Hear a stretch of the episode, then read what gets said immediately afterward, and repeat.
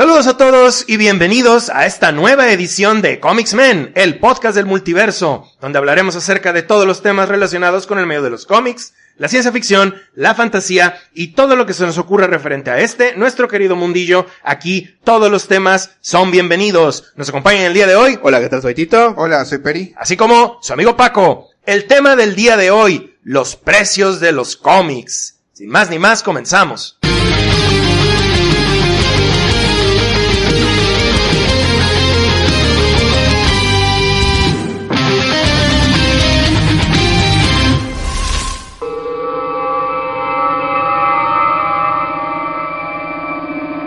Platicaremos hoy sobre los distintos precios que pueden llegar a tener los cómics en el pasado, en el presente y pues a cómo proyectan a futuro.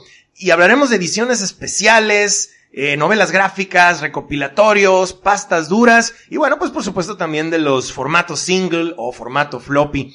Actualmente el precio de las ediciones de arte narrativa secuencial o de los cómics pues ha ido en un incremento notable si tomamos en cuenta cuando comenzaba el llamado boom del cómic a inicios de los años noventas.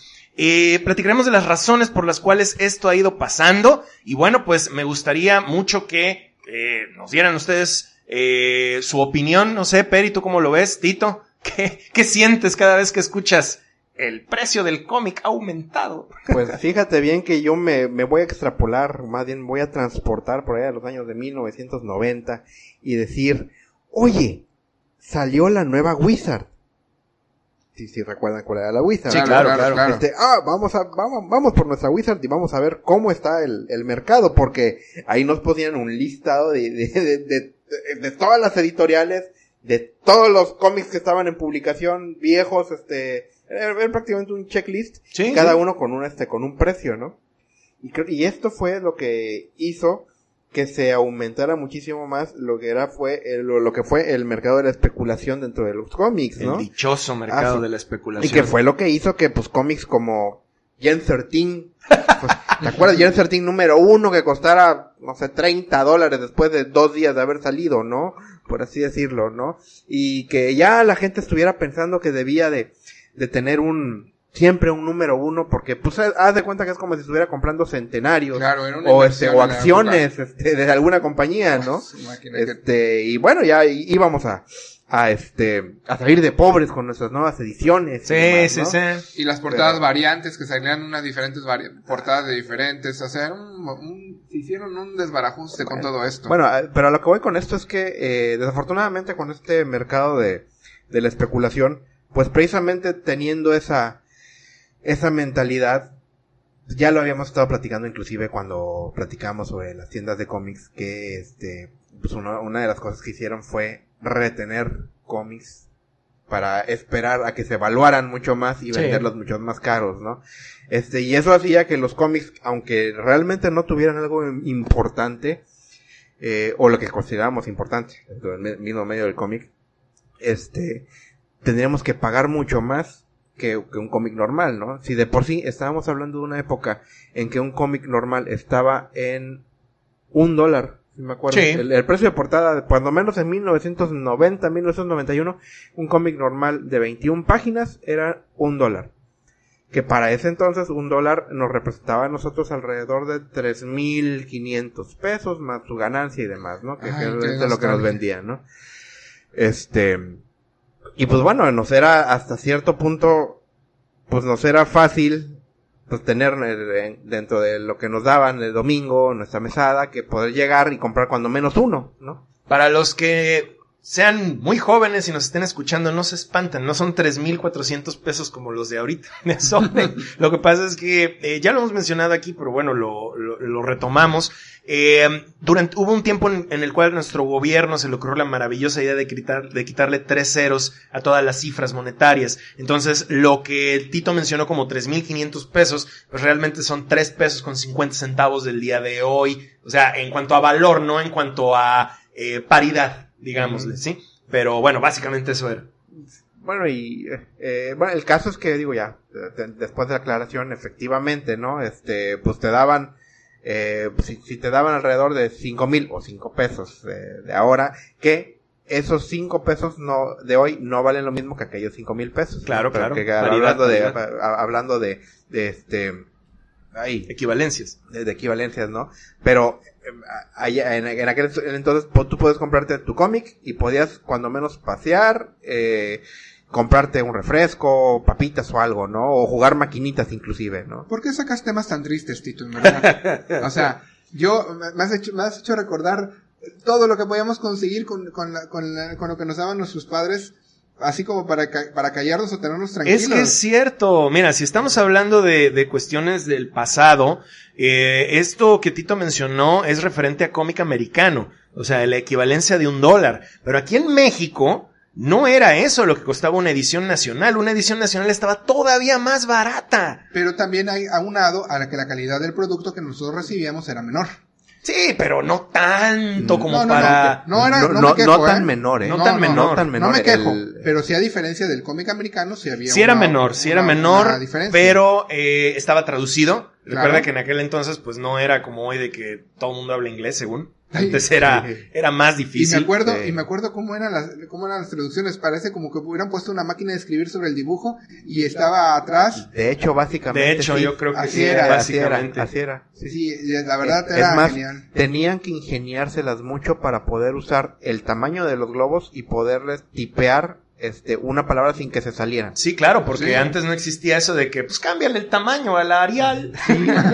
pues no, no O, existía o nada. ponle de eso. Arial, ¿no? O ponle Comic Sans. Era, ¿no? era de puro cálculo a la, a la valiente. Pero fíjense que independientemente de todo esto, eh, eh, yo creo que esto fue lo que formó, eh, y lo vamos a platicar en un momento más, esto fue lo que formó gente, eh, consumidores leales a todo este nuestro querido mundillo. ¿Por qué? Pues porque empiezas desde que eres niño. Empiezas diciendo, ¿sabes qué? Tengo este dinero, cuento con este dinero que a lo mejor eh, me dieron mis papás por sacar la basura, o porque me porté bien, o porque es mi domingo y cada semana me dan algo. Entonces yo decido en qué voy a invertir este dinero y pues ibas y comprabas algo relacionado con los cómics. Como tú lo dices, era algo que era accesible para nosotros. Por ejemplo, nos salía mucho más económico comprar dos o tres cómics que irnos al cine. Sí, por porque, supuesto. porque al cine solamente podíamos ir si nos pa- nuestros padres nos llevaban. Sí, sí, sí, sí, definitivamente. Ya está más grande cuando ya puedes ir tú solo. Exactamente. Y aparte, aunado al- a, las pa- a palomitas. Lleva el refresco. Y obviamente, también, o sea, estamos hablando que un juguete, un juguete en aquella época, pues no, no era algo que tal vez, obviamente, si lo comparamos con un juguete actualmente, no era algo que nosotros podíamos sacar el dinero y comprarlo. Sí, no, tenías que ir con, con tus padres. Sí, claro. Y fíjate que eh, hay otra cuestión aquí. Hoy en día sí hay un, un incremento desde mi muy particular punto de vista desmedido en cuanto a los precios que nos están manejando las nuevas ediciones, tanto americanas como mexicanas. Y no sé ustedes qué opinen al respecto, pero yo siento que ya está un poquito, ya está un poquito desmedido este, este asunto. Y parte de los factores que han incurrido eh, a estas cuestiones, yo le consideraría a uno la exacerbante difusión que han tenido los superhéroes hoy en día de que son muy glamorosos ya, salen en películas y todo. Entonces, pues dicen, eh, las editoriales seguramente dicen, bueno, pues es que si ya a todo el mundo le gusta y a todo el mundo los conoce, pues estarán dispuestos a pagar estos precios por estos materiales. Eso y muchas otras cosas más. No sé, qué- no sé ustedes más- qué opinen. Mira, fíjate, nada más la lógica que tú estás manejando es totalmente de, un, de, de punto, de punto A a punto Z. Ajá. Primero que nada, si, que un personaje o que una historia funcione en, en- en las películas es muy diferente a que de la misma forma tenga el mismo efecto en otro medio. Por supuesto. Entonces, estamos de acuerdo que tú, tú pagas eh, al cine y ves todos los efectos especiales, todo lo que ves en la pantalla, y tú ves un cómic, tal vez a las nuevas generaciones les impacte, no les impacte tanto comprar un cómic. No, y eso me queda muy claro. Pero imagínate con qué ganas irían si dices, ah, pues fíjate que sí, los vi en la película, me gustaron, me encantaron. Vas al Sanborns o al puestos de revistas y ves 349 pesos. por-". O sea, Sí, es vaya. un desencanto hasta cierto punto. Eso es lo que, lo que podemos estar eh, manejando. Efectivamente. Eh, la verdad es que sí. eh, es que se juntan muchísimos factores, ¿no? Podemos decir que desde el punto de vista de cómo está la economía de nuestra, ya eh, hablando de nuestro país en específico, ¿no? Ya aterrizando a, a, a, lo que tenemos aquí en el mercado, pues estamos viviendo ahorita una, una época en la que pues también la economía mexicana no está así como que tan, tan saludable, ¿no? Tenemos años así, pero cada vez lo resentimos más, yo creo que pues, mientras más, más crecemos, más lo resentimos, ¿no? Este, eh, a eso le unamos que eh, la paridad del peso dólar pues, sigue, sigue estando muy dispareja ahorita y que todos este tipo de, de productos que consumimos pues son productos que de alguna manera son importados, independientemente si la licencia es este, vaya, si, si compramos este producto hecho aquí en México, pero la licencia es, es este, es extranjera, ¿no?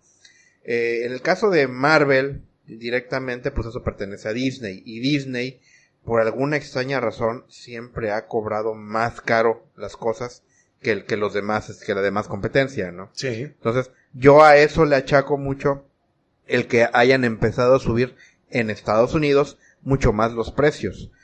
Eh, cosa que desafortunadamente la competencia tuvo que, que subirse a ese mismo tren, aunque ya habían hecho una campaña donde se, ellos decían que se iban a mantener a un mismo, a un mismo nivel, ¿no? A tres dólares creo que era, ¿no? 2.99 efectivamente. Ese dice que eh, ellos marcaban ahí su línea, güey, que fue fue muy sonado y precisamente fue durante los nuevos 52, creo. Ajá. Claro, si mal si mal no recuerdo. Está, estamos hablando de eso hace nueve años. Wow. o sea, desde 2011, ¿no? Este, desafortunadamente de entonces, ahora también ha habido muchos problemas económicos a nivel mundial, todo el mundo ha empezado a subir los precios, este, pues, digamos que hasta cierto punto con justa razón, porque pues bueno, deben de cubrir sus mismos gastos que los, que se la suben a ellos, en fin, ¿no? Este, y uno como consumidor, pues somos el que termina pagando todo eso, ¿no? Sí, Entonces, a eso, a eso vamos con que aquí en México, la calidad de, de, de, la calidad de producto que estamos teniendo ahorita, debo reconocerlo, ca calidad de primera. Sí. O sea, excelentes impresiones, excelente, excelente color, excelente papel, lo que tú quieras, ¿no? Pero eso significa que es un producto caro.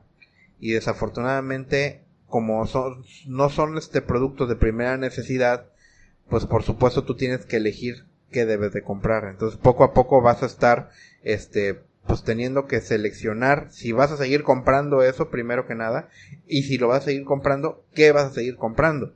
Y a, y a eso vamos con la parte de la calidad de la calidad del producto, de, eh, el de la esencia del producto propiamente, ¿no? Entonces que eso ya también desde hace algunos años para acá ha estado mermándose muchísimo. Pero ¿cómo te atreves, Tito?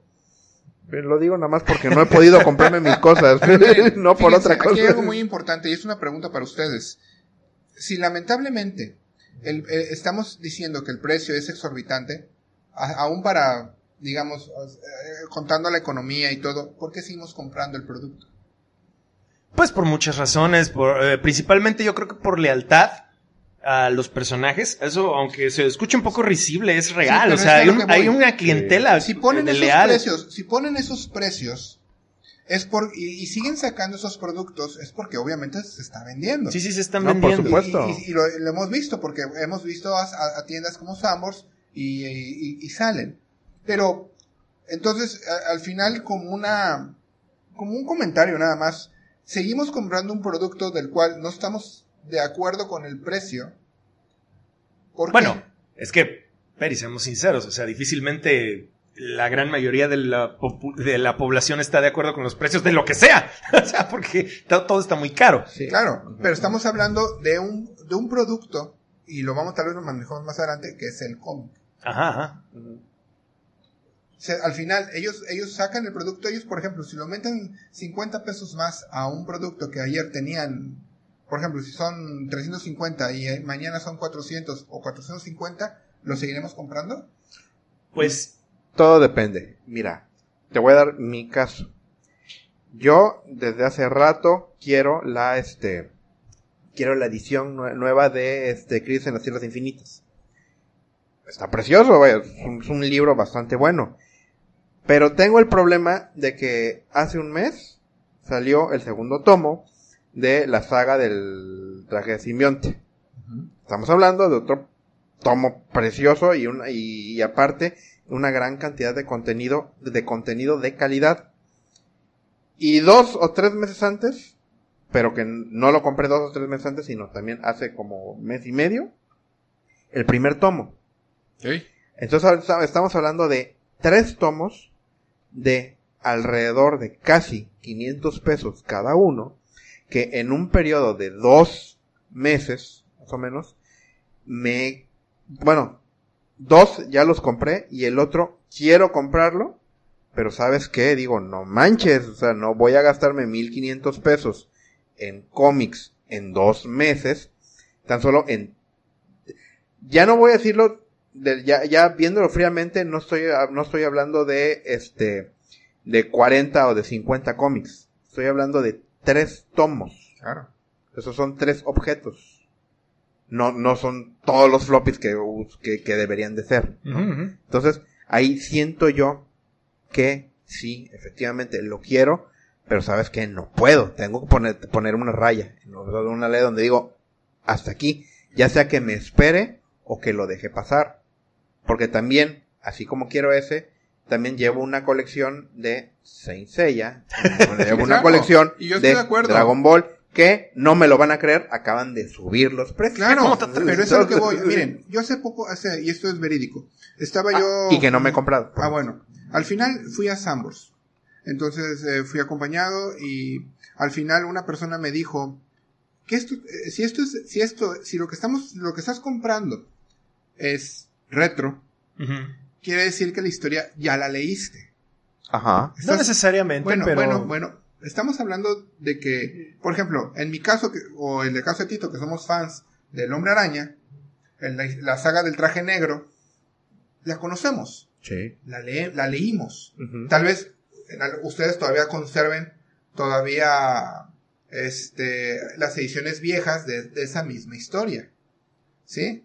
Entonces, a mí me cuestionaron y fíjense que me puse a pensar, si ya la conoces, si ya la tuviste, ¿por qué volverla a comprar? Bueno, ahí... Pero, nada más te voy a comentar. En mi caso, lamentablemente yo perdí mucho de, esa, de, de, ese material. ¿Sí me explico? Por lo mismo, por la calidad de la, de la, la, calidad que tenían antiguamente los cómics de 3 pesos, de 4 pesos, de 5 pesos. Que al final tenías que tenerla prácticamente en, sellados y todo para que te duraran. Y aparte, si tenías que, a leerlos, los, les echabas. Claro. Pero fíjate que me puso a pensar eso.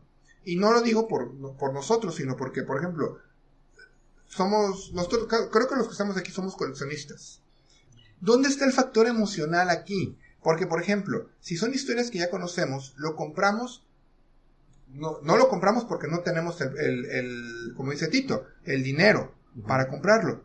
Pero no tendrá más, más que nada de la calidad de historia es una cuestión emocional por tratar de recuperar el factor nostálgico que, envuelve eso? Te voy a decir que yo creo que es parte y parte. ¿Sabes por qué? Porque, eh, en efecto, ese material, alguno de ese, de, de, esos cómics que salen en esos recopilatorios, al menos de los del traje alienígena, sí fueron publicados aquí, pero también trae muchas cosas que jamás fueron publicadas en México. Te lo digo porque tengo los dos tomos y ya los chequé y de hecho les hicimos review en el canal. Y, y tienen muchas cosas que no llegaron a poner aquí. Y en parte lo que tú dices es cierto, porque eh, pues también tienes un cierto dejo de, de, nostalgia y de emoción por ver historias que realmente tienes la garantía de que son buenas. Porque hoy en día, si yo no sé de qué trata algo que acaba de salir, me estoy arriesgando en un 80%, y te lo aseguro, a como están ahorita las cosas, de que esa cosa sea una basura o que no cumpla las expectativas. Y tan se están dando cuenta aquí en México de ese fenómeno que están publicando un montón de cosas de hace muchos años. Claro. entonces es, es, yo siento que es parte y parte. Fíjate que sí, vaya, estoy completamente de acuerdo en eso y toma en cuenta otra cosa. Eh, es lo mismo que me, me dijeras, ¿por qué vuelvo a ver Star Wars? ¿Por qué vuelvo a ver una película que vi, he visto diez mil veces? Este, pues porque pues a nosotros nos gusta regresar a donde hemos tenido pues placer, donde hemos sentido este eh, gusto, ¿no? Eh, lo mismo pasa cuando lees algo, cuando le- lees este un cómic. Obviamente ahorita tenemos muy, muy remarcado el asunto de la nostalgia. Eso, eso es innegable. Es más, tanto que quieren, que, que les gusta apelar a la nostalgia, que aunque saquen cosas relati- nuevas, hacen alusión a cosas viejas, Siempre. ¿no? O sea, sí, vaya, eso, eso siempre, ¿no? Es más, aqu- aquella imagen de Spider-Man cuando está, cuando por fin se libera del Del traje de- negro. no, No. no, no, del traje negro, de, ay, era Los escombros. no, de- el- Ah, los sí, escombros, claro, ¿no? épica, Eso ajá. lo han estado queriendo emular en varias ocasiones dentro del mismo título de Spider-Man. ¿no? está en las películas. Y en las películas, vaya, y sí, ni se diga, ¿no? Que, pues bueno, a lo, me- a lo mejor, este, eh, no sé si no estuvo bien dirigida, ah, para mi gusto, pero no, obviamente no tuvo el mismo impacto que el, que el estar leyendo el diálogo de Peter, este, el cómo está sufriendo y cómo dice que no se puede, si no sale de ahí, pues su tía va a morir, ¿no? Sí, O claro. va, va a perder a alguien que quiere mucho. No, no tiene el mismo impacto. Que ahí, ahí, tenemos este, la, la diferencia de productos, ¿no? Aunque me están emulando la misma escena, yo, yo lo siento diferente. Es como si me dices, ¿por qué si, por qué si ya leíste el libro porque ves la película? ¿O por qué si ya viste la película porque lees el libro? No, Este, Sí. vaya, lo mismo, ¿no? Sí, pero tú estás hablando, y yo ya para fi- finiquitar este tema, tú estás hablando de una libro-película, libro-película. Pero estamos hablando prácticamente de, lo, de la imagen, es la misma. La misma impresión, la misma, a, a diferencia de lo que dijo Paco. Paco dice que actualmente, y ya lo hemos mencionado, hay cosas que antiguamente no tuvimos. Sí. Eso es entendible. El punto, el- el- lo, lo que yo quiero llegar es de que si eh, creen ustedes que puede llegar un punto donde ya este aumento de precios sea tan descarado, seguiríamos nosotros haciendo, comprando ese material. O sea, porque por ejemplo, en algún punto, en algún punto puede llegar, y no digo, no digo que va a ocurrir aquí en México, pero ¿sabes qué? Que estemos cansados de que simplemente porque, como dijo Tito, Disney aumenta 100 pesos al, al producto simplemente porque es Disney, vamos a seguir con- consumiendo su mercado. Es, por ejemplo, eh, si tú, por ejemplo, si tú estás acostumbrado a tomar una Coca-Cola, que una Coca-Cola te cuesta la, la más grande que te puedas imaginar, la familiar, ¿cuánto sale? Unos Creo que 28 pesos la de 28 tres litros, pesos. ponle, ¿no? Si un día dice la coca, no, pues es que México es el primer consumidor de Coca-Cola, vamos a vendérselas a 100 pesos. No, pues no. No, no, la segui- eh, eh, aquí está la interrogante para, para terminar este punto.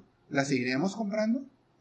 Pues bueno, si me lo preguntas a mí, yo creo que sí, porque tengo la experiencia de todos estos años que ha ido en aumento todo.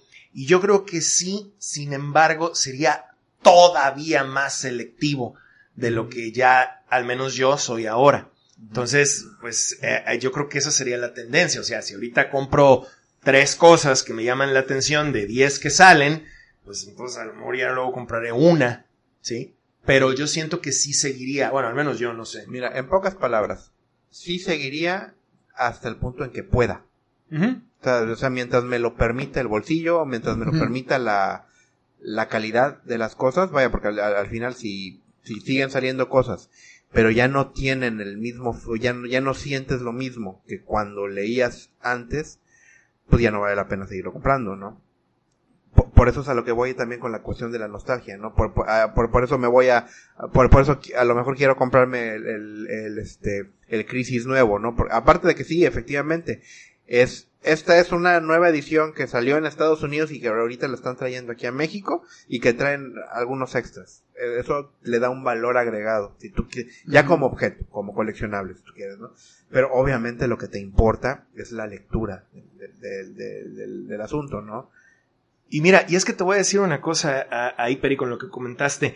La, eh, ok, tú lo ves desde, desde el punto de vista de un consumidor ya, eh, ya maduro, digámosle, ¿no? Claro. Pero, y, y dices, bueno, pues yo tuve la oportunidad, probablemente, de que en mi niñez, pues leí ese material, lo perdí, etcétera, etcétera, pero ya lo conozco. Pero también recuerda que el punto importante también es que hay gente que no lo conoce porque son demasiado jóvenes y no tuvieron la oportunidad de ver esas publicaciones aquí. Y ahí es donde radica el problema de estos precios tan elevados que a veces se pueden llegar a sentir. ¿Por qué? Pues porque se desencantarían los nuevos fans. Hay muchos fans que se desencantan o que dicen, no, pues es que es demasiado caro, no puedo hacerlo. O de plano dicen, sí, sí, ok, sí me gusta mucho el hombre araña, pero eh, prácticamente el nuevo videojuego de PlayStation 4 vale lo mismo. Sí, es cierto. Y entonces, ¿qué, qué elijo? Claro. pues se van por el videojuego. Claro, O y es más, yo les puedo decir que yo he tenido oportunidad, tomando, eh, tomando este ejemplo, el, el jue- el videojuego de Spider-Man es una gran historia, la actualizan constantemente y nuevos capítulos, o sea que por un precio, por ejemplo, eh, un, un TPB cuesta 300 pesos, te quieres comprar dos o tres, 900 pesos, con menos de ese dinero te puedes comprar el videojuego de Spider-Man y tienes una aventura, eres, es- tienes una aventura interactiva. O cualquier otro videojuego, Claro. o si son jóvenes de hoy, pues meterle del Fortnite o cualquier de cualquiera de estas cosas de los shooters y todo. Es, es realmente eh, difícil el mercado en el que se está compitiendo hoy en día y es por eso que, pues de, de algún modo, debería como que ajustarse o acoplarse para que fuera accesible hacia todos. Fíjate, estábamos platicando fuera, eh, fuera de grabación el caso Mixup. Ajá. El caso Mixup, o- o- originalmente eran dos, dos cosas que vendían. Discos de música y películas. Después de ahí se empezaron tan a abaratar y la cuestión de la piratería de la cual hablamos en otro, en otro programa, tuvo que hacer que Mixup se adaptara al nuevo mercado, a traer nuevos, nuevas cosas, nuevos productos, nuevas cosas. ¿Me explico? Y eso fue, eso es algo que tarde, tarde o temprano va a pasar. Al final, las personas que leían cómics ya no van a poder comprar cómics. Sí, ¿no? Y es triste y lamentable porque recordemos algo bien importante. Tú has escuchado, bueno, Tito también, el término literatura barata. Claro. Es que es una literatura barata. Y pues bueno, el término literatura barata ha sido usado peyorativamente durante muchísimos años para referirse a los cómics, para referirse a las historietas, para referirse a todo este tipo de... A, a- a unas cosas que no sé si te acuerdas se llaman panfletos también. Claro. Este, pero e- es, es una realidad. O sea, ese término es una realidad innegable y Mira. existe por una razón. Porque pues eran baratos antes y eran accesibles. No te vayas muy lejos. Ahorita estoy cotizando comprar la colección de libros de Harry Potter. Ajá. Un el, el- un- el primer libro de Harry Potter y la piedra filosofal está, la vi, la vi en una edición sencilla, 300 pesos. Y me estoy yendo muy alto. Y un, y, un, un recopila- el recopilatorio de Shazam está en casi, también igual, el mismo precio, 300 pesos. ¿Sí? Imagínate. Sí, o sí, sea, es- es- hay- una comparativa garrafal. O sea, estamos, estamos hablando de un libro y, y- y lo que dicen que es literatura barata. Pero es que ese es el punto al que voy. Ya no es literatura barata. No. O sea, pero así se llamó en un, en un inicio. Y se llamó en un inicio así pues porque era accesible para todos. Esa es la idea del cómic. Sí, empe- empezando por los materiales usados para poderlo publicar. ¿no? Exactamente. Este, ahorita, eh, mira, tú estás poniendo ese, ese, ese ejemplo, ¿no? Efectivamente, tú dices 300 pesos Harry Potter y eh, la piedra filosofal. ¿Qué formato tiene? No es pasta dura. Empe- eh, empecemos por ahí. por ahí. Empecemos por ahí. Dos, obviamente son hojas en blanco y negro. Claro. ¿no? ¿Qué, qué tipo de papel tiene? Pon- Ponte el más corriente. Bueno. El, el- el poroso. Bueno, entonces, a eso nos va, eso pásalo a con el Shazam. Shazam es Pasta hardcover, o sea, o sea, pasta dura.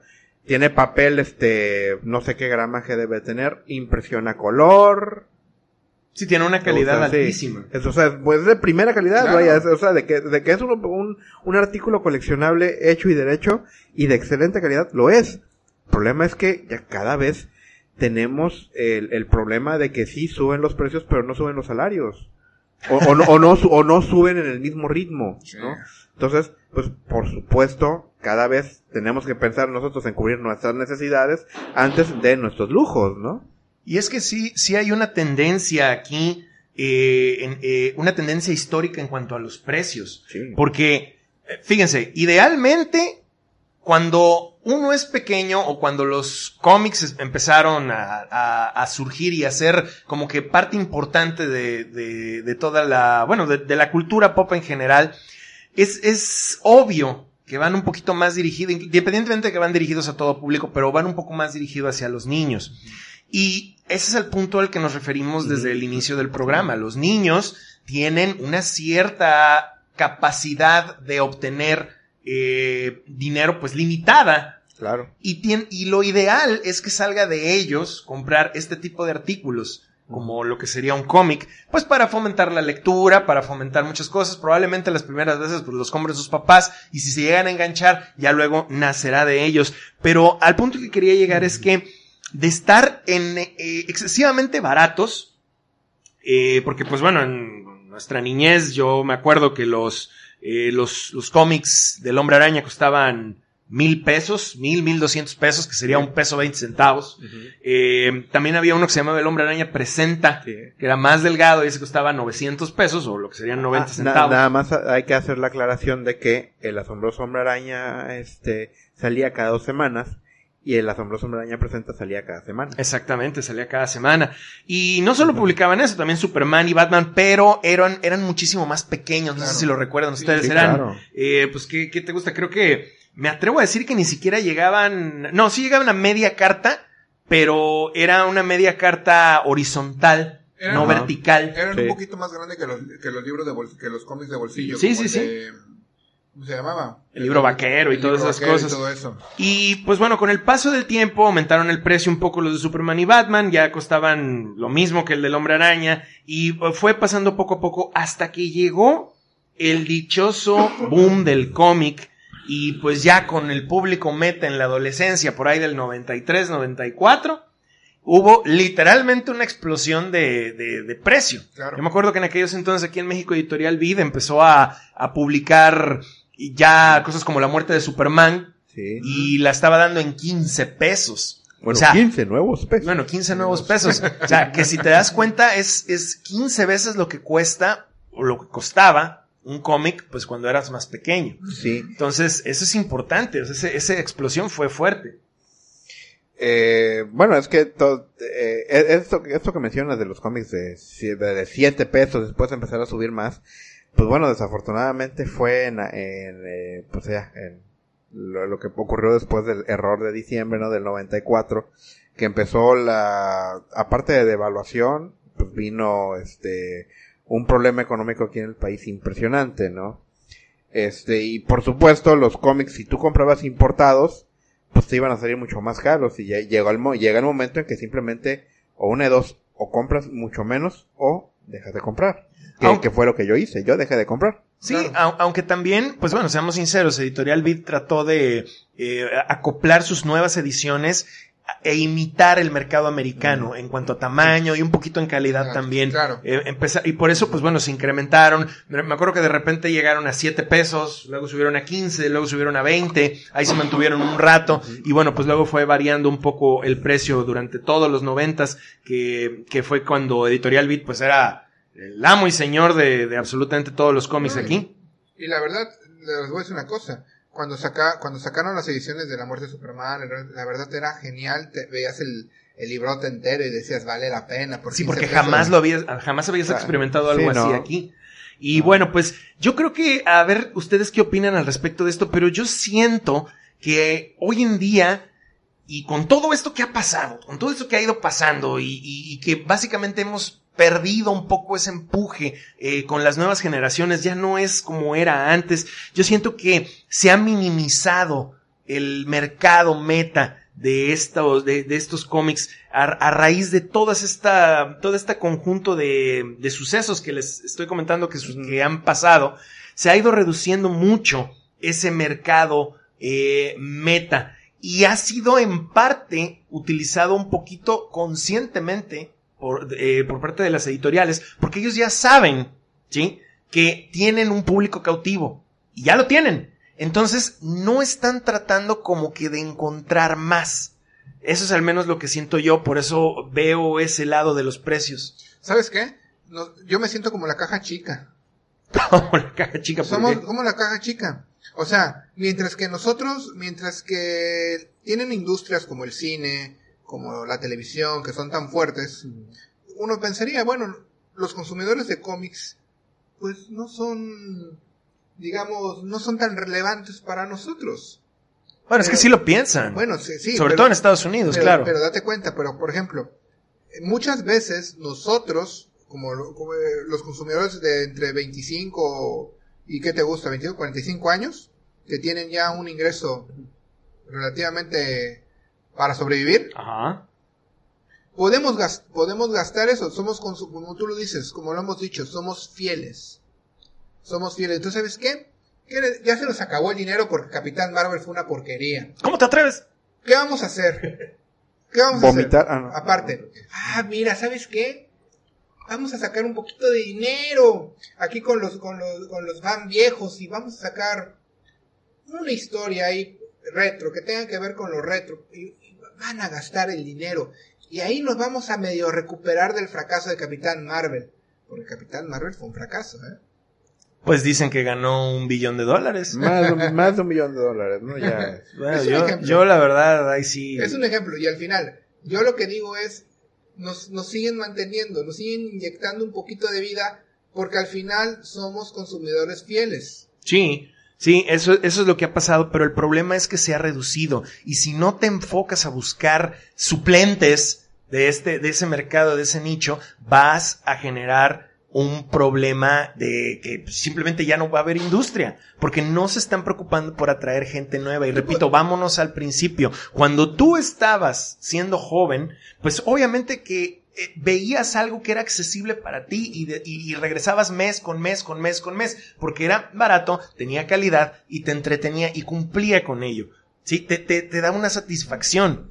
Pero ahorita, con ese material nuevo que ha habido y con estos precios tan inflados, el material nuevo, paupérrimo. Y los precios inflados, pues e- es, un combo que no, no pega con las nuevas personas, no, no funciona.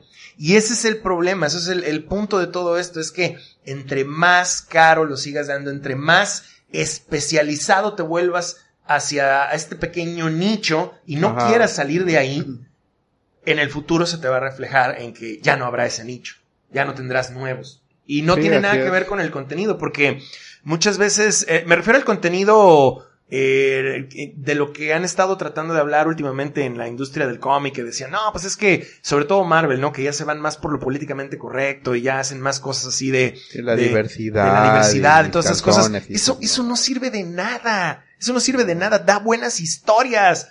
¿A quién carajo le importa? Ya lo hemos dicho aquí mil veces. El, el color de piel, la preferencia sexual, a nadie le interesa, pero dame una buena historia y no me cambies a mis personajes que lleva ya uno conociendo durante décadas. Lo que importa es eso. Dame buenas historias, dame buenos precios y así conseguirás a nuevos lectores cautivos. Pero bueno, pues por lo visto, eh, yo, yo creo que eso definitivamente no lo han, no lo han visto y nada más están enfocando a lectores No con edades. visto, no lo han visto o no les importa.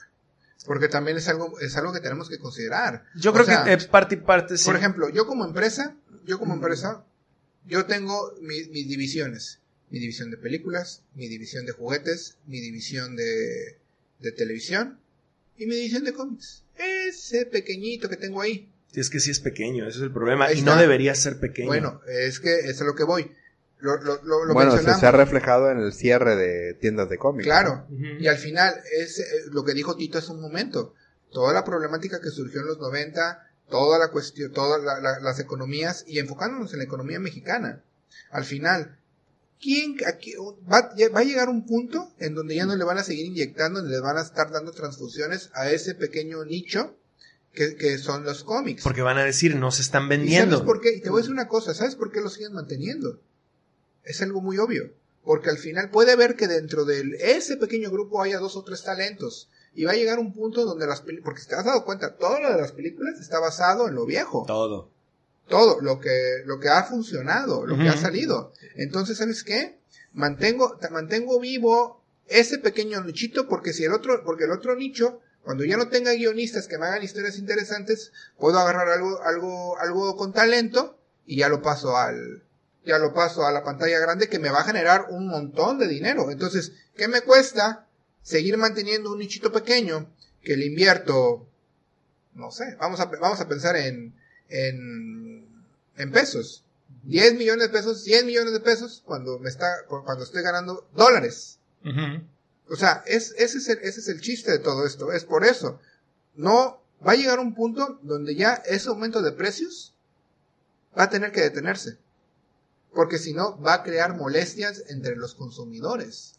Pues molestias yo creo que ya las hay. Sí, molestias Sí, ya las hay. pero estamos Bueno, hablando no, sí. de- de molestias donde, ok, lo toleramos. Estamos, estoy- estamos molestos, pero lo toleramos. Pero va a llegar un punto donde el descaro va a ser tan grande que, ¿sabes qué? Ahí quédense con sus cómics. Y ya ha estado Bueno, pasando. es que eso es, mira, tan está pasando que tuvieron que hacer todo un movimiento ahorita mercadológico para poder retomar este mercado, que es lo que le estaba pasando a Editorial Televisa, ¿no? Tuvieron que correr a un manager, regresar al que estaba antes, entre otras cosas, ¿no? Y aparte, ahorita, este, pues digo, em, ¿qué muestra más grande quieres? que el que ya no estén publicando tantos floppies. Sí. Vaya, o sea, el hecho es, es porque eh, esa mercancía simplemente se le estaba quedando y quedando y quedando y quedando. Entonces, ¿Y eh, ellos, ellos tienen que evaluar qué licencias son las que se les están quedando y mejor enfocarse a las que sí te están este, dando y, pues, ¿sabes qué? Es más fácil que me compren recopilatorios a que se estén esperando un mes, un mes, un mes para seguir leyendo la historia. Bueno, entonces mejor les doy un recopilatorio. Eh, ya este, total, hay material para seguir dando recopilatorios durante un año sin ningún problema, creo yo. Este, y aparte no van a salir cada, este, cada mes, sino a lo mejor cada tres meses o cada cuatro meses van a estar sacando esos recopilatorios. ¿Qué tienen en común los floppies que acabas de mencionar? Los que ya no están vendiendo tanto en Editorial Televisa. Este, basura. Porque son nuevos, es lo nuevo. Es lo mensual, Sí, es lo nuevo que está saliendo. Y hemos experimentado una baja brutal de calidad desde lo que es 2014 para acá. Todo por causa de que, de que prefieren enfocarse a otros aspectos ridículos, ¿sí? Y no irse por la historia y el mérito de escritores y dibujantes de calidad. A ver, sácame, a ver, desde su perspectiva, ¿cuáles son los tres personajes que siguen manteniendo a Marvel? Spider-Man, Avengers y pues... No sé. ¿X-Men? No, X-Men. no. X-Men ahorita tuvieron que hacer muchísimos cambios para como que retomar un poco el, el camino. No sé la verdad cómo le está yendo ahorita con este de Jonathan Hickman. Claro, y en, Pero- y en ese es más obvio. Superman, Batman. Batman. y Wonder Woman. No hay más. O sea, Justice League, yo creo. bueno, Eh, mira, final, ahorita de hecho creo yo que el mejor co- título que tiene ahorita este DC creo que es Justice League. está bien. Cu- Cuando menos aquí en México. Pero el punto que quiero llegar ¿no? es que trata, crean historias que son una basofia. Basofia, Sí. ¿sí? Y al final, al terminar, no, lo hemos visto. Han cancelado títulos. Claro que los han Han cancelado. cancelado y luego, ay, ¿sabes qué? Lo que pasa es que la, la- la- la gente no entiende nuestra inteligencia. La gente no entiende lo que queremos ofrecerle. Nuestra virtuosidad. Vamos a, vamos a regresar a lo que... a- vamos a darles otras historias de Spider-Man. Vamos a estar, darles otras historias de Avengers. Vamos a, a meterles un poquito más de Superman y de Batman. Eso siempre vende. Adelante. Pero sí, pero lo hacen mal. Mira, no- yo, yo no sé quién puede decirme o quién podría decirme, Tito, ¿cómo está el Superman ahorita? ¿Quién está escribiendo Superman ahorita? Ah, mira, o sea, ya mira, con eso me dicen todo. Mira, es más, te podría decir que Superman se está vendiendo por el dibujante. Sí, por y, y es más, ahorita Iván Reyes creo que no lo está dibujando en los números actuales. ¿no? Pero aquí en, aquí en México los tomos que están llegando son del el, el ron que tiene con Iván Reyes. ¿no? Y es que yo no sé qué pasa con ese fenómeno, hablando un poquito de escritores, a- de, de escritores eh, americanos. Superman está escrito por, por, por Bendis, Ajá. que sinceramente él de- ya debería mejor dedicarse a escribir otra cosa que no sean cómics desde hace como 10 años. Sí, Eh, pero, mucho que, lo perdimos. Sí, pero eh, en el caso de Batman, estaba con este Tom Tom, King. King.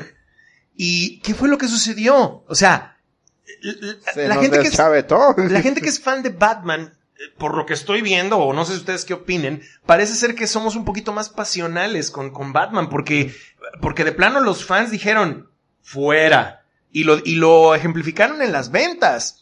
He, he- he visto que quieren como que maquillar y decir, no, pero es que Tom King tiene otros planes porque él se quería ir a no sé dónde. No es cierto. Las ventas de Batman bajaron un montón porque el tipo solamente hacía historias de un Batman todo endeble, bobón, eh, deprimido a cada rato, que porque, ay, que Catwoman que me dejó en el altar. O sea, No.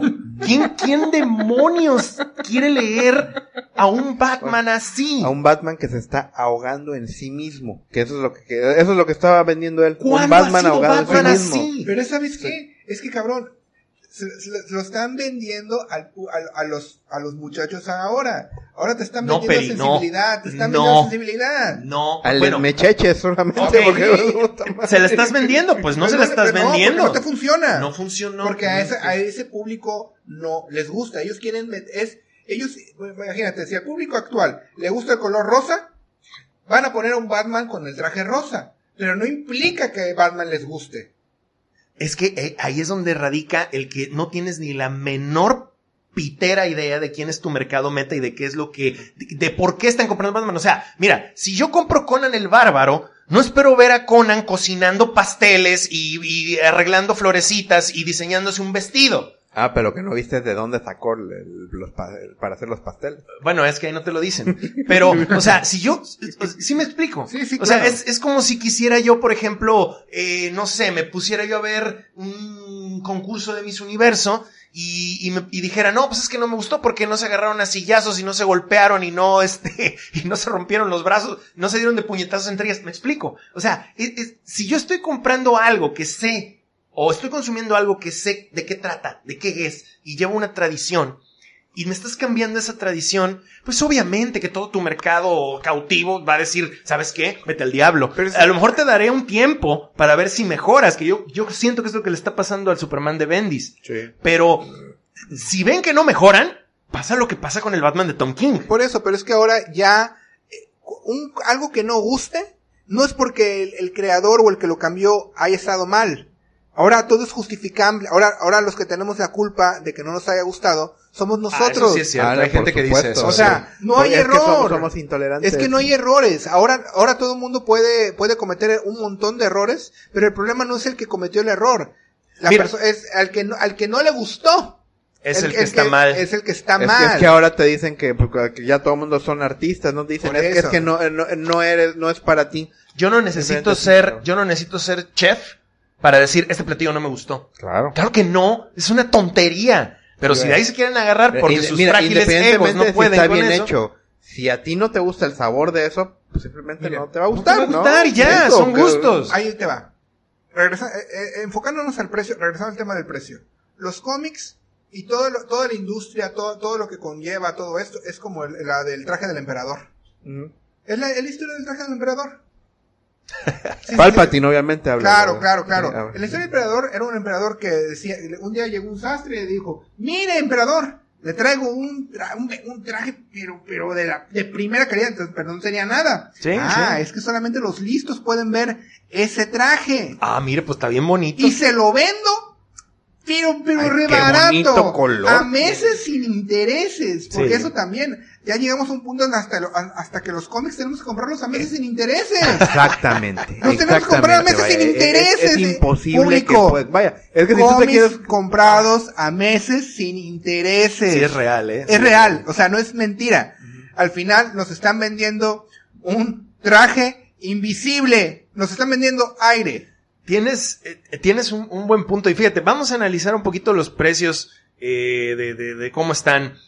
Los Marvel básicos o los DC Comics, de- los básicos, los recopilatorios de ahorita, los que están en, en, en boga, acaban de subir de precio. Costaban 139 pesos por seis números recopilados, ahora ya valen 149. O sea, 10 pesos. Pero 10 pesos representa, Sí, ya son 150 pesos. creo que 5% de, de subida, Y, ¿no? y bueno, dices, ok, eh, está bien, pero el problema viene cuando empiezan a sacar tanta edición eh, pasta dura, recopilatorio especial, que el Marvel Deluxe y que todo esto. Que sí, o sea, estamos de acuerdo, ya sabemos, o sea, nadie te está obligando a comprarlo, pero digamos que con precios tan elevados sí puedes llegar a desmotivar a mucha clientela para que te compre tu producto y al final eso es lo que quieres, quieres, quieres que esto sea popular y no puede terminar de ser popular o al menos a los niveles que tenía antes porque pues la gente no de- tiene millones de cosas más en cuales entretenerse y muchas de ellas son hasta gratis. Ok.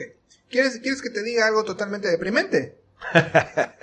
Sambors da 3 por 2 Sí, sí. O sea, dan 3 por 2. a veces, a veces O pueden sea, llegar el a dar cómic de tres menor por dos. valor es el que, te, el, el que te dan gratis.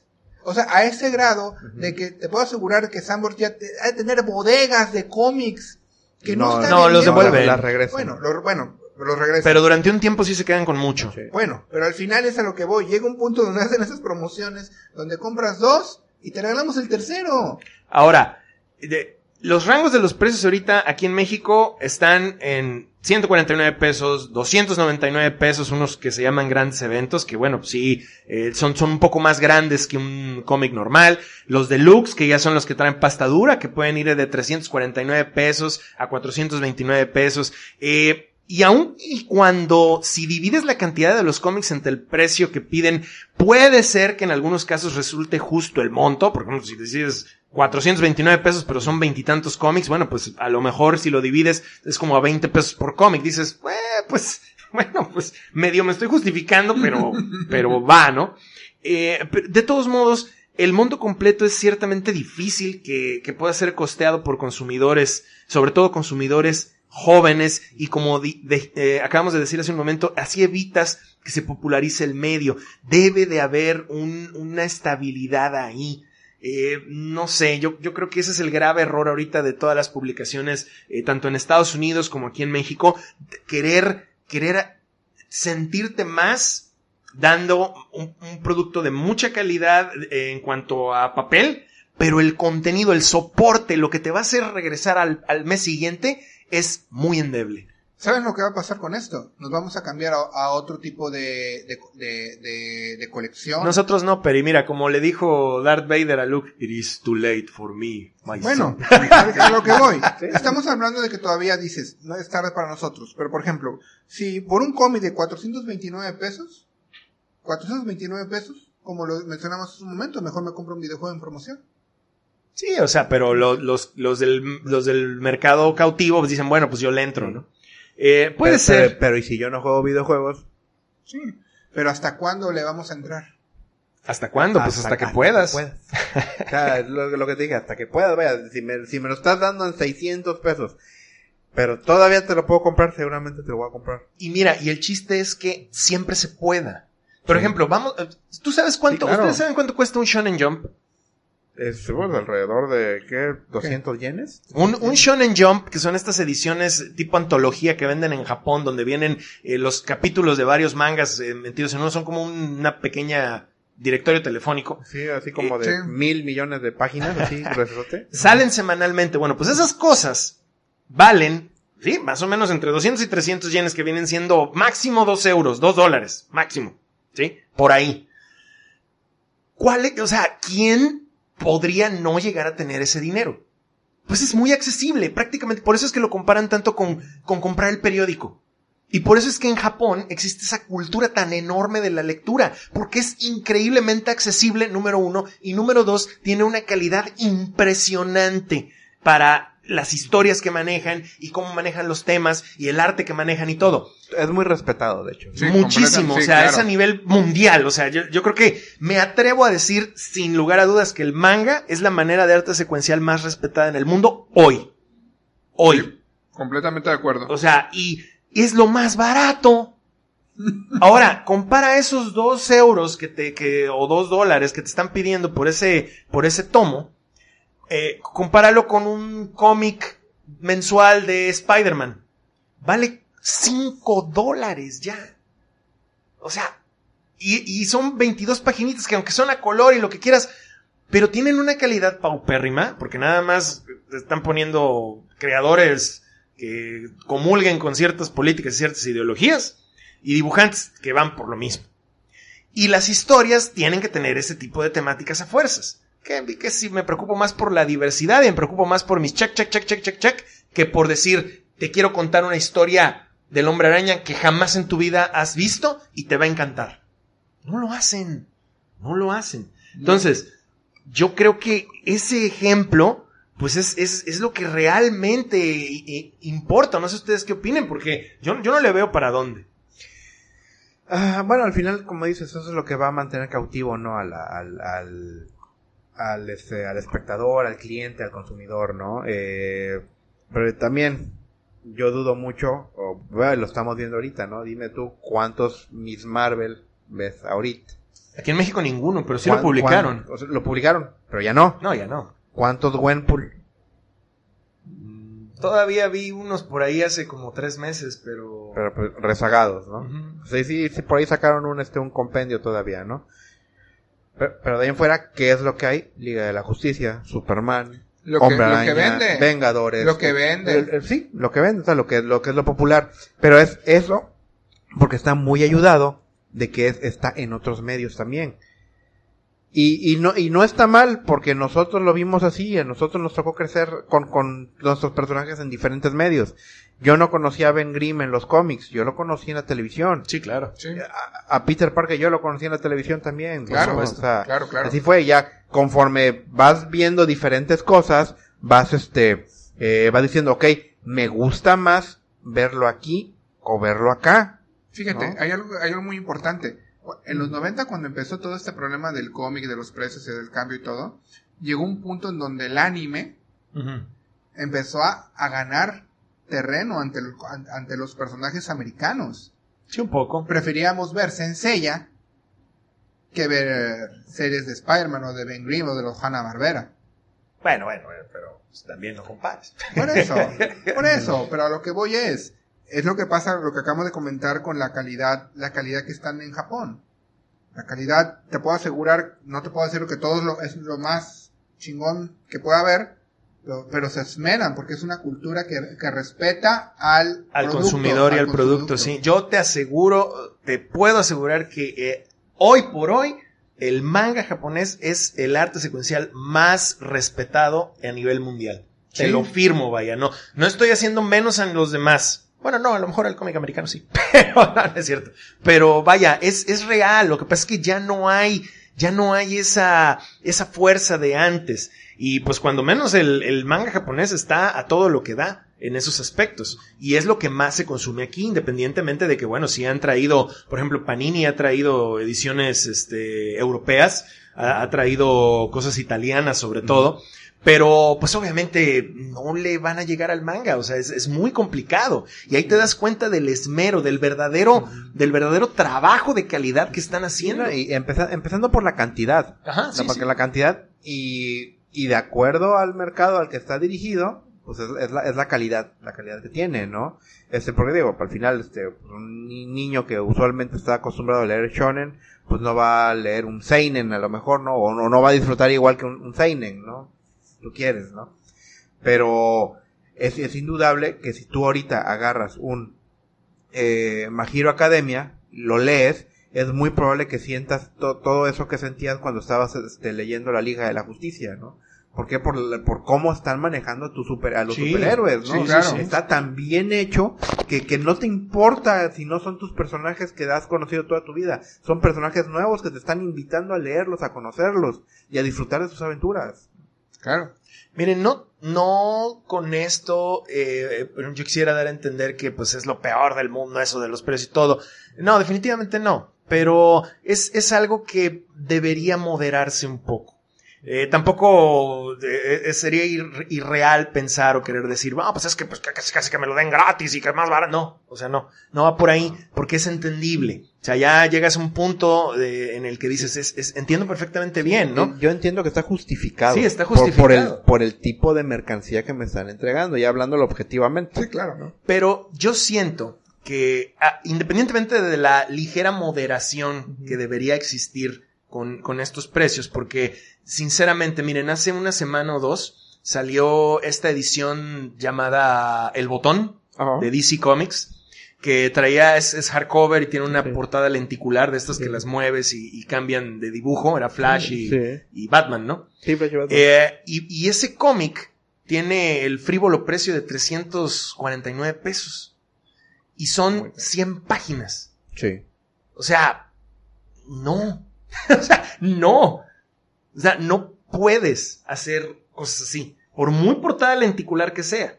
Sí, no, eh, vaya, y por muy hardcover que sea. Y por ¿no? muy hardcover Estamos que sea. hablando de, pues es algo, el, el tiempo de lectura y entretenimiento que te da eso es mucho menor y, y es tan solo muy poco muy poco más barato que si me comprara efectivamente La Crisis en las Tierras Infinitas, que estamos hablando de 12 cómics, cada uno de más de 40 páginas. Sí. ¿no? Y, y ese es el punto. Mira, si combinaras esa ligera, eh, esa ligera moderación con contenido de calidad, tienes la fórmula ganadora. Porque te repito, no espero que el día de mañana es una, sería una locura decir, no, pues ahora quiero que los recopilatorios valgan 50 pesos, pues no. O sea, no. Pero pues, vaya, si me estás dando un recopilatorio que sea de un precio razonable y que aparte de eso, pues el material de, que incluye sea razonable. Y yo creo que para allá van. Yo creo que para allá van porque, eh, pues últimamente lo hemos visto. eh, Nightfall Claro. está reimpreso. Sí. Eh, el, el X-Men, este, Second. Genesis, el de, este, ¿cómo se llama? El, El de de Jim Jim Lee Lee. y el de Chris Claremont. Claremont. Eh, la saga del traje alienígena que mencionó Tito, la última cacería de Craven, eh, han ido, han ido sacando todas estas cosas aquí en México. Porque seamos sinceros, saben que lo nuevo, nuevo, nuevo, pues no está pegando por todo lo que ha sucedido. Esperemos que eso en algún momento cambie, de hecho debe de cambiar, pero no, no está pasando, ya no te llena. Y pues tan es así que, como bien dijo Tito hace rato, pues los floppies se fueron al demonio. Sí. Todavía hay, pero son muy, muy leves. Sí. Y bueno, pues así es como se ha estado manejando. Eh, yo creo que eh, no- nos gustaría concluir dando eh, ciertas reflexiones. No sé ustedes qué piensen al respecto de todo esto. ¿Les parece que tiene futuro para sus bolsillos el seguir así? ¿O, creen que pueda, creen que pueda pasar algo que se los, se los evite por completo? A mí me queda claro que llega un momento en que, pues, ¿sabes qué? Pues tienes que elegir, ¿no? Si, si, si comes o si lees un cómic, ¿no? Vaya, ¿no? Este, sí, efectivamente, a cada rato nos va a estar, este, nos va a mermar el, el, eh, eh, la cantidad de cómics que compremos al, al mes o, a- o al año, o quieras, ¿no? Este, y si eso no le unamos que al que el cómic que saques pues no es así como que realmente me llame mucho la atención, probablemente ni siquiera lo compre, ¿no? Claro. Este, yo mismo ahorita pues, es- estoy, lo acabo de decir ahorita, ¿no? Este, pues me estoy esperando un rato para poder comprar otro hardcover de este tipo. No estoy comprando ahorita de, de los especiales semanales, por ejemplo, ¿no? Este, porque, eh, en primera, porque no están saliendo eh, muchos que me llamen la atención. Y en segunda, pues estoy viendo que también están sacando los recopilatorios de golpe, ¿no? Entonces a lo mejor, este, por ahorrarme tiempo, este, pues mejor me compro El eh, algún recopilatorio de alguno de estos que estén saliendo, ¿no? Este, o, o, si estamos manejando estos precios aquí en México, pues probablemente mejor agarre y compre la versión, este, original. Pues en mi caso yo tendré que revisar mi tarjeta porque la verdad entre A ver, ¿a cuántos meses sin cuántos intereses? meses sin intereses y todo. Pero al final lo que dice Tito es cierto. Eh, va a llegar un punto donde esperemos que, que no llegue tan pronto, en donde tenemos tendremos que decidir seguir este gran este, este, este- esta temática que nos ha fascinado por décadas, estas historias, estos personajes o o comer. Tanto así. O, en el peor de los casos, traspasar ese, es- esa fascinación o e- e- esas, ilusiones a, a otros elementos más económicos. Pues yo creo que, eh, mira, eh, eh, sí, o sea, todos los que nos están escuchando, estoy seguro que, que eh, esto los hace feliz. O sea, esto es parte de, de, de su satisfacción diaria, digámosle. Es un hobby, mundillo. es un hobby, es un, es un mundillo muy noble. Aunque ahorita siento yo de manera muy personal y creo que ustedes también que está atravesando el cómic americano por una etapa complicada. Y por consiguiente, lo que nos llega a nosotros en. Exactamente. Eh, pero no, eh, si de plano les disfruta este, este hobby, pues bueno, siempre vamos a encontrar la manera de, de algún modo hacer un apartado, ahorrar o trabajar más, ¿por qué no? para pues poder conseguir estas comodidades o estas cosas que nos dan tanta satisfacción. A últimas, repito, no, no es por el hecho de que me regalen las cosas o no es por el hecho de que eh, sea uno muy, muy codo o avaro, sino porque es accesibilidad.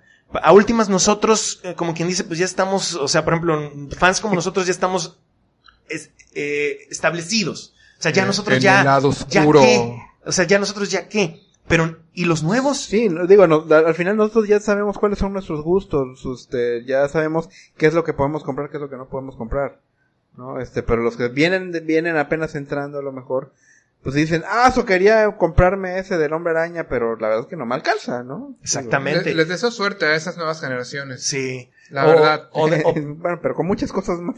O por desgracia, bueno, pues van a, van a acabar haciendo otras cosas, a lo mejor verlo en internet o no sé, y no se trata de eso, ¿no? Se trata de que de, algún modo se apoye esta industria para que continúe durante muchísimos años más, y pues el ejemplo está en Japón.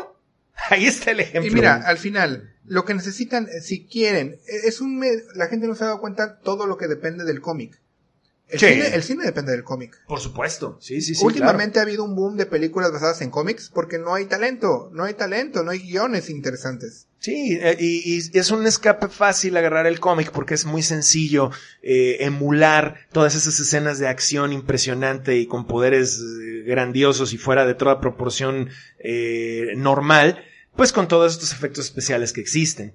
Pero bueno, pues yo creo que con eso terminamos, con eso nos quedamos eh, el día de hoy en Comics Men, el podcast del multiverso, con esta reflexión sobre los precios. Eh, mándenos sus opiniones, comentarios y sugerencias. Eh, ya saben, tenemos ahí la sección de comentarios en YouTube, la sección de comentarios en el iBox, en todas las demás plataformas, todos nuestros Facebook, Twitter, Instagram, y pues ahí los podemos esperar también por correo electrónico. Díganos ustedes sienten que es justo lo que están pagando, los han desanimado, los ha desanimado el precio de algo. Y mejor dicen, no, mejor me gasto mi dinero en esta otra cosa. ¿Los hemos desanimado nosotros?